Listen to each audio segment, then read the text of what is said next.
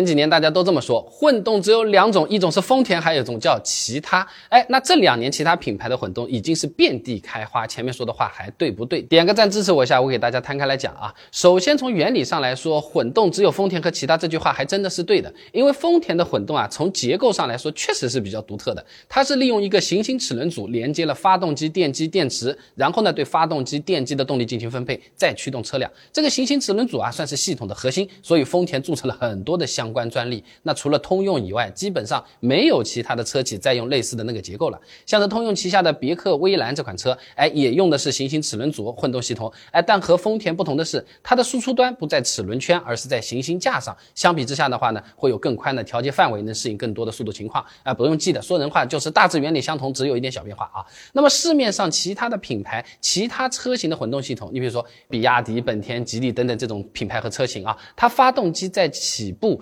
低速的时候是只用于发电的，用电机驱动车辆，只有在车速比较高或者说有比较大的动力需求的时候，哎，发动机才会一起来驱动啊。那么原理上区别很大，但是从实际的体验上来说，混动只有丰田和其他这句话的确有点过时了。丰田这套行星齿轮组的混动系统啊，最早搭载在一九九七年的普锐斯上，是第一款量产的油电混动车型，上市十多年了，基本上没什么对手的。直到二零一二年，本田 iMMD 混动系统才打破了丰田一家独大的局面。所以早些年啊，一直流传着混动只有丰田和其他这句话啊，在当时的那个市场环境下，确实也成立。但是随着近几年，尤其是国产品牌的混动技术遍地开花啊，这丰田的老大位置有点坐不牢了。哎，单从最简单的油耗表现来说好了，比亚迪秦 DM-i 平均百公里油耗四点八升，和卡罗拉混动油耗也是差了不多了。而且秦的性能更好哎，零百加速七秒出头啊，像是其他什么领克零三混动啊、本田思域的混动啊，加速基本上也这水平。而卡罗拉的混动零百加速十秒开外了，油耗耗差不多，性能差很多，对比就明显了嘛。这总体叫做差得多，对吧？